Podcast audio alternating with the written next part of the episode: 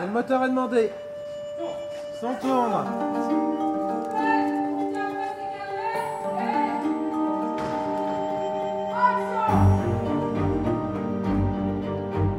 C'était excitant, c'est d'écrire ce monde judiciaire. Dans la, fiction française, tout le monde est policier. On fait une série qui s'appelle L'assistante sociale, le prêtre d'une paroisse rurale, le berger, etc. À la fin, il fait quoi? Le brocanteur, il fait une enquête. Voilà. Et c'est un flic, simplement, il n'a pas le costume. Donc là, on sortait de ça. Je m'appelle Guy-Patrick Saint-Drichin, je suis le scénariste de la première saison Engrenage, pour laquelle j'ai travaillé avec Laurence Diaz. En fait, l'histoire de l'écriture d'Engrenage, c'est aussi l'histoire récente de la fiction française. Et à ce titre-là, une série qui a fait cette saison, c'est évidemment un, un, témoin très fort euh, de, de l'évolution des méthodes d'écriture en France. Ira Peltekian, chef de projet fiction chez Canal+. La saison 1, par exemple, qui porte cette tentative sérielle, en fait, c'est un grand feuilleton, c'est un unitaire découpé en 8. Mais il y a une envie, il y a une gourmandise de, de, du feuilletonnant qui est, qui est, très perceptible dans la saison 1. Ça devient intéressant votre histoire. On va essayer d'en savoir plus, je vais mettre un gars sur le coup. On peut vous joindre où? Euh, Pour traduire ah, le... Je vais laisser vos coordonnées, qu'on puisse vous trouver très vite en cas de besoin. Ouais. Au moment où je suis arrivé sur Engrenage, euh, c'était euh, avant la première saison, je suis nommé directeur de collection, ça veut dire chef, scénariste en chef. Et on commence à travailler, on commence à réfléchir à la série. À l'époque, le modèle de série qui est en vogue, c'est ce que faisait Son et Lumière très bien avec cette série qui s'appelait Avocat et Associé, qui vous dit peut-être quelque chose. Le, le modèle, c'était, on avait un ensemble de personnages récurrents, qui feuilletonnaient, comme on dit, et des histoires, des intrigues bouclées à l'intérieur de chaque épisode. Le dossier machin qui commence au début de l'épisode, ou pas tout au début, et qui est fini à la fin de l'épisode, et en même temps, une poignée de personnages récurrents, de personnages permanents, qui vivent leurs aventures, et dont fondamentalement, ces aventures consistent en qui couche avec qui, qui élimine qui, qui est méchant avec qui, etc. Donc, au fond, c'est ce qui donnait la place du directeur de collection.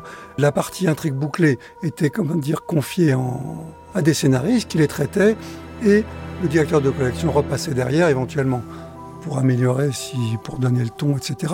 Mais surtout pour faire fonctionner les intrigues des récurrents. Donc c'était ça. Il y avait huit épisodes à écrire pour la première saison. T'as entendu à la radio quand ils ont parlé du mec qui a cramé dans le coffre d'une voiture? Je vois pas le rapport. Mais putain, les Schmitt, ils sont même pas capables de retrouver le mec qui a fait le coup.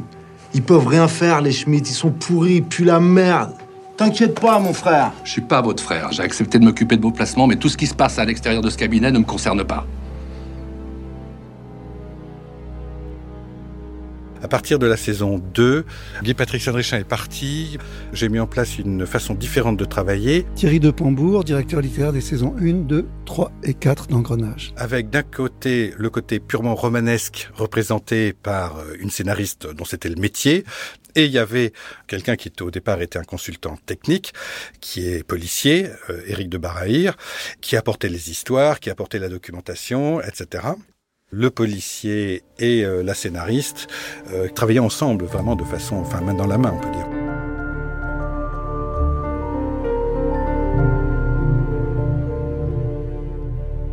Quand je commence la série, je ne suis pas devant une page blanche.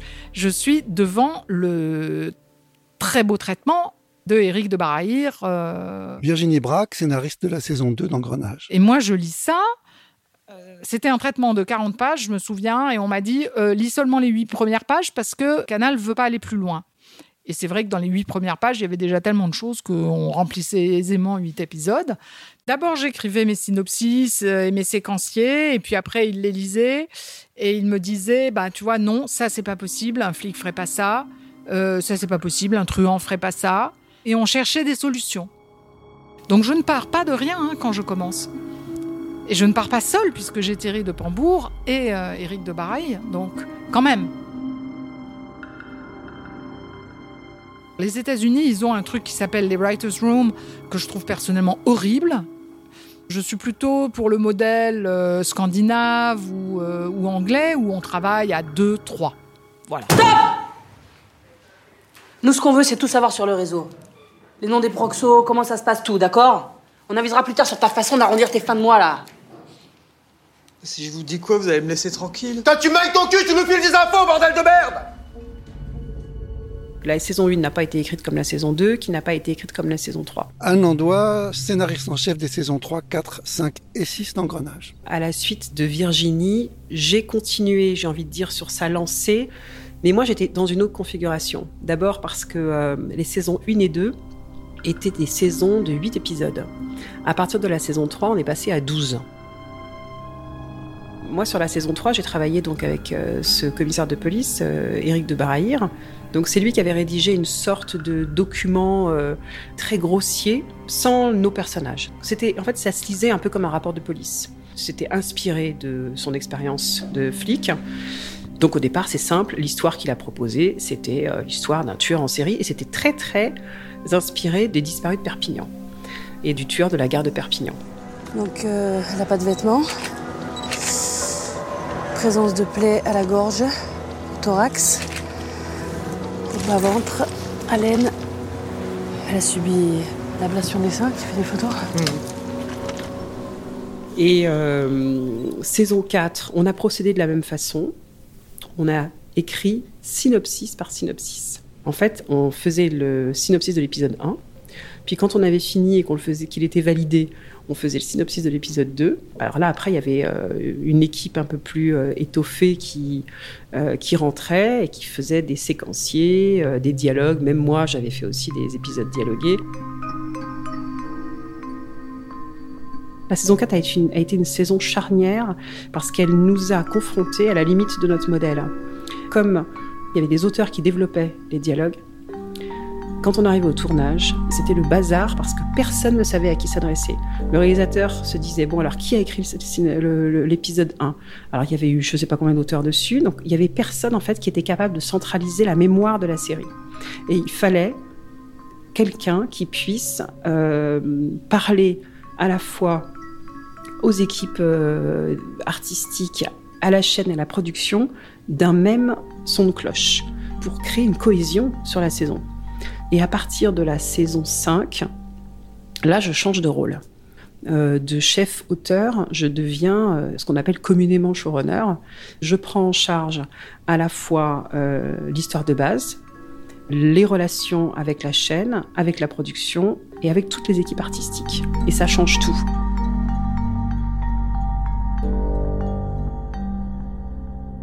Le travail du showrunner français, c'est pas exactement le même que le travail du showrunner américain. Simon Jablonka, scénariste pour Engrenage de la saison 3 à la saison 6. Aux États-Unis, le showrunner, euh, c'est vraiment le patron global de la série. Il va être euh, responsable et garant du budget. Il va euh, aussi bien diriger l'écriture que pouvoir renvoyer un chef de poste ou, recruter un, un technicien. En France, euh, ça évolue encore beaucoup. Il a euh, la définition de, showrunner est, plus floue. Et euh, Eric Rochant sur le Bureau des légendes, ou Fanny Herrero sur 10%, ou Anne sur Engrenage, ou Fanny Robert et Sophie Le Barbier sur Profilage, et ainsi de suite, assureront ça d'une façon différente. Mais en général, le showrunner à la française, c'est un directeur d'écriture qui a euh, une, part importante de direction artistique. Voilà, c'est ça au minimum.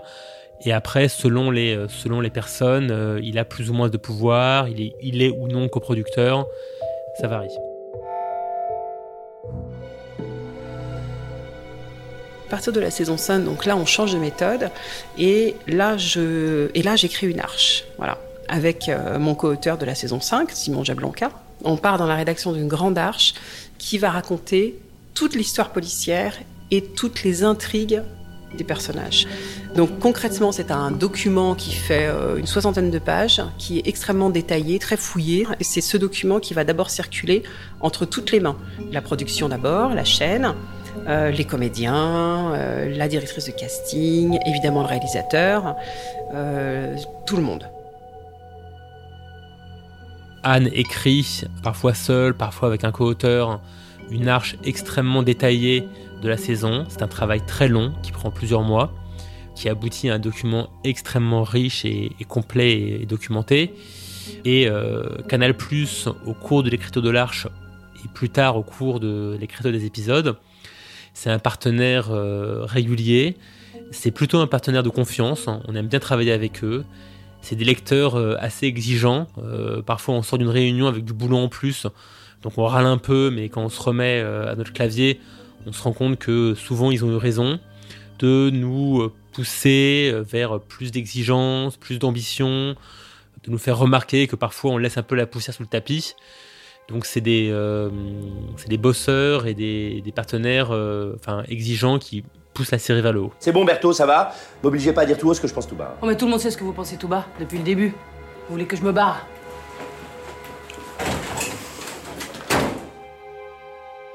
Il y a des comédiens qui vont faire des lectures, donc il y a des dialogues qui vont changer parce que parfois ils disent non mais moi je peux pas dire cette phrase et puis elle est pas assez claire. La relation avec les acteurs, elle s'est vraiment nouée d'une saison à l'autre. Moi, quand j'ai commencé sur la saison 3, j'avais pratiquement aucune relation avec les acteurs. Et j'avais pas ce réflexe d'aller leur parler, ça se faisait très peu en fait. T'as pas relevé la tête pour me dire ouais c'est bon, fait, tu vois le mec, parce que je te dis ça va, tu vois je dis ça va, euh, tu vois, je, je vois pas parce que je vais du côté Joséphine, je vois que tu gères le truc mais... Bah, je suis avec Ali à ce moment-là. Oui je sais mais juste si tu vois, juste tu me fais un petit signe quoi, juste un petit signe quoi, tu vois c'est bon, enfin tu vois c'est bon, tu vois juste un petit coup d'œil, un truc... Euh... Bah non, Ok, je peux avoir Thierry s'il te plaît. Et allons-y. À l'époque où nous écrivions la première saison d'Engrenage, il y avait très peu de rapport entre l'écriture et le plateau, donc entre nous scénaristes et les acteurs. On ne voyait pas les acteurs. C'était, c'est une chose qui a changé maintenant. Il y a plus de, de, de, collaboration, on se voit plus, on fait des réunions, on fait des lectures où les scénaristes sont présents. Cette évolution est tout à fait euh, positive. Hein. C'est, très dommage de ne pas, de pas se voir, de ne pas se parler. À partir de la saison 4, Anne Landois, on les a pris un par un au restaurant. Euh, on avait envie de les entendre en fait sur euh, euh, ce que ça représentait aussi pour eux, euh, voilà, d'arriver en saison 5, euh, de, d'avoir un personnage à qui il était arrivé tout, tout euh, un tas d'aventures. Mon personnage, Tintin, pendant les trois premières saisons, il a pas de faille. Fred Bianconi, acteur, joue le rôle de Luc Fromentin, alias Tintin. Moi, j'ai dit à ce moment-là au, au scénariste, euh, et ça, ça, correspond quand même euh, bien à l'arrivée d'Anne Landois pour le coup. Il faut trouver une faille à Tintin, c'est pas possible quoi que on soit sur un personnage qui soit aussi euh, rectiligne. J'en peux plus, Gilles. Ah ouais, je vois ça, ouais. Tu peux pas continuer comme ça. Putain, dès que je me retrouve à l'extérieur, je suis en panique.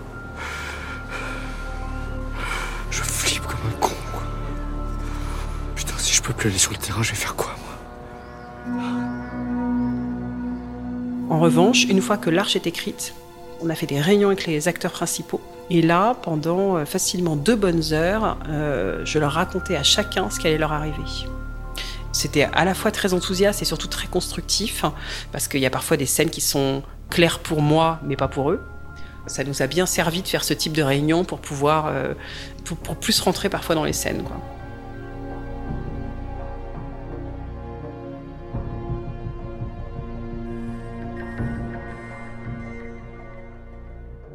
Pour moi, c'est essentiel. Ma base de travail, c'est le texte. Jean-Philippe Amar, réalisateur d'épisodes de la saison 7 d'Engrenage.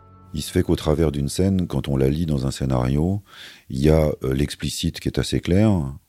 Gilou doit faire euh, tel truc, euh, Laure réagit à tel moment de l'enquête, ça c'est l'explicite. Et moi, ce que j'ai à fouiller avec la scénariste, c'est l'implicite, c'est ce qu'il y a entre les lignes. C'est l'implicite qui va guider ma mise en scène. Moi, j'ai besoin de partir de la base qui est un texte qui va m'inspirer des images et de comprendre globalement pourquoi ça a été écrit, comment ça a été écrit, pour pouvoir ensuite servir à la mise en scène. Tu veux reprendre le travail?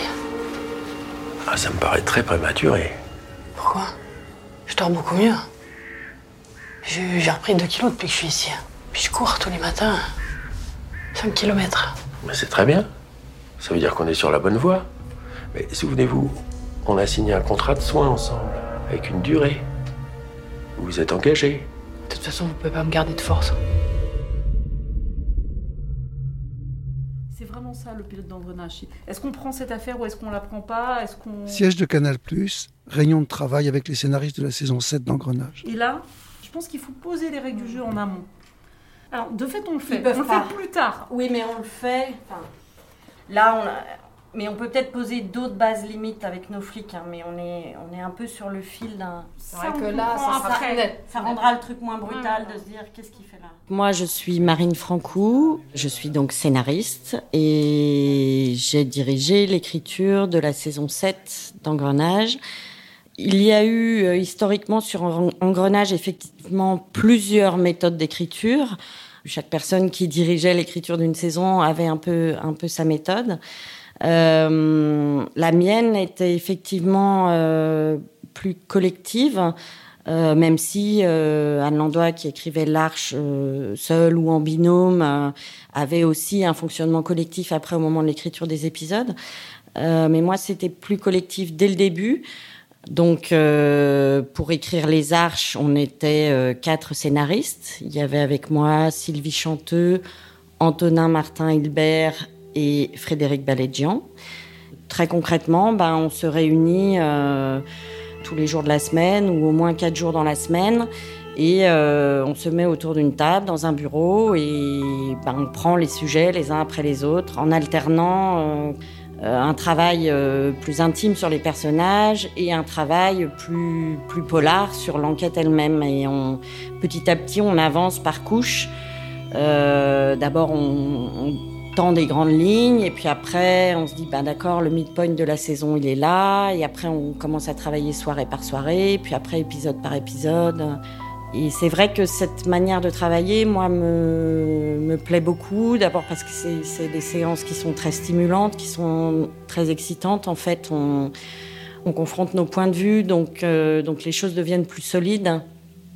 Et ça part aussi euh, d'une grande confiance dans l'oralité, en fait. C'est-à-dire qu'au lieu d'être seul face à son ordinateur, à écrire et à partir dans des directions, euh, bah, tout de suite on se lance dans un récit, même s'il est petit, même si c'est le récit d'une idée, et du coup on voit tout de suite est-ce que ça éveille de l'intérêt chez les autres ou pas?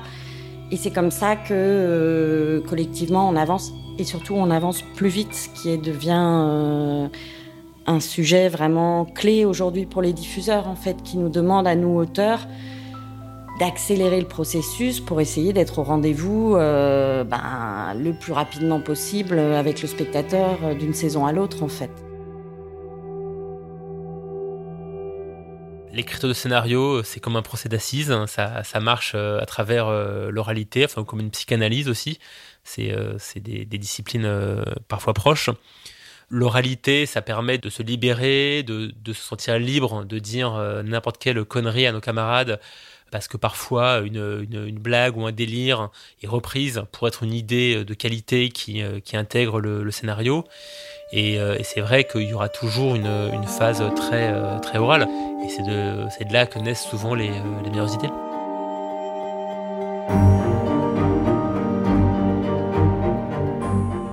Le monde de la série française est dans un moment très intéressant où émergent vraiment depuis quelques années des vraies séries de qualité. C'est ce qui m'a beaucoup attiré dans Engrenage, c'est-à-dire c'est une série qui parle du monde dans lequel on est d'un point de vue polar, mais hum, sur 12 épisodes. Donc je vais utiliser ce magnifique outil pour raconter quelque chose qui a du sens. Voilà, cette longue digression pour dire que les gens passent quand même énormément de temps à regarder des séries. Il faut que ça leur apporte quelque chose, il faut que ça les fasse bouger aussi. Enfin, que voilà, que oui, Engrenage décrit un monde qui globalement va mal. hein. C'est une série qui est, qui est assez noire, mais de montrer des héros qui sont actifs en lutte contre ça, c'est aussi une manière de dire aux gens bon, euh, bougez-vous quoi.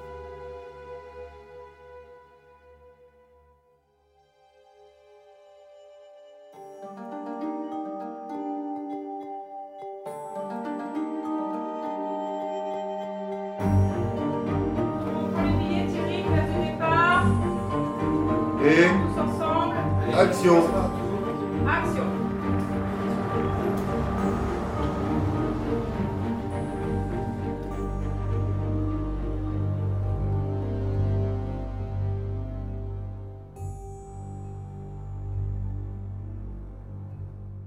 C'était le cinquième épisode du podcast Engrenage, histoire d'une série française. Dans le prochain épisode, comment Engrenage a-t-elle réussi à conquérir les écrans de télévision à l'international Et comment les comédiens de la série sont-ils devenus de véritables stars outre-Manche? Engrenage est une création originale Canal+, disponible en intégralité sur MyCanal. Pour continuer à explorer son univers, découvrez gratuitement les autres épisodes du podcast Engrenage, histoire d'une série française sur MyCanal, Apple Podcast, Google Podcast et toutes les autres applications. Ce podcast est produit par Louis Créative et Canal+. Il a été écrit et tourné par Cyrielle Bedu. Clémence Grosse a assuré l'habillage et le conseil sonore. Mathieu Gagné la prise de son et le mixage. Maureen Wilson était assistante de production et Charlotte Pudlowski, productrice. À bientôt.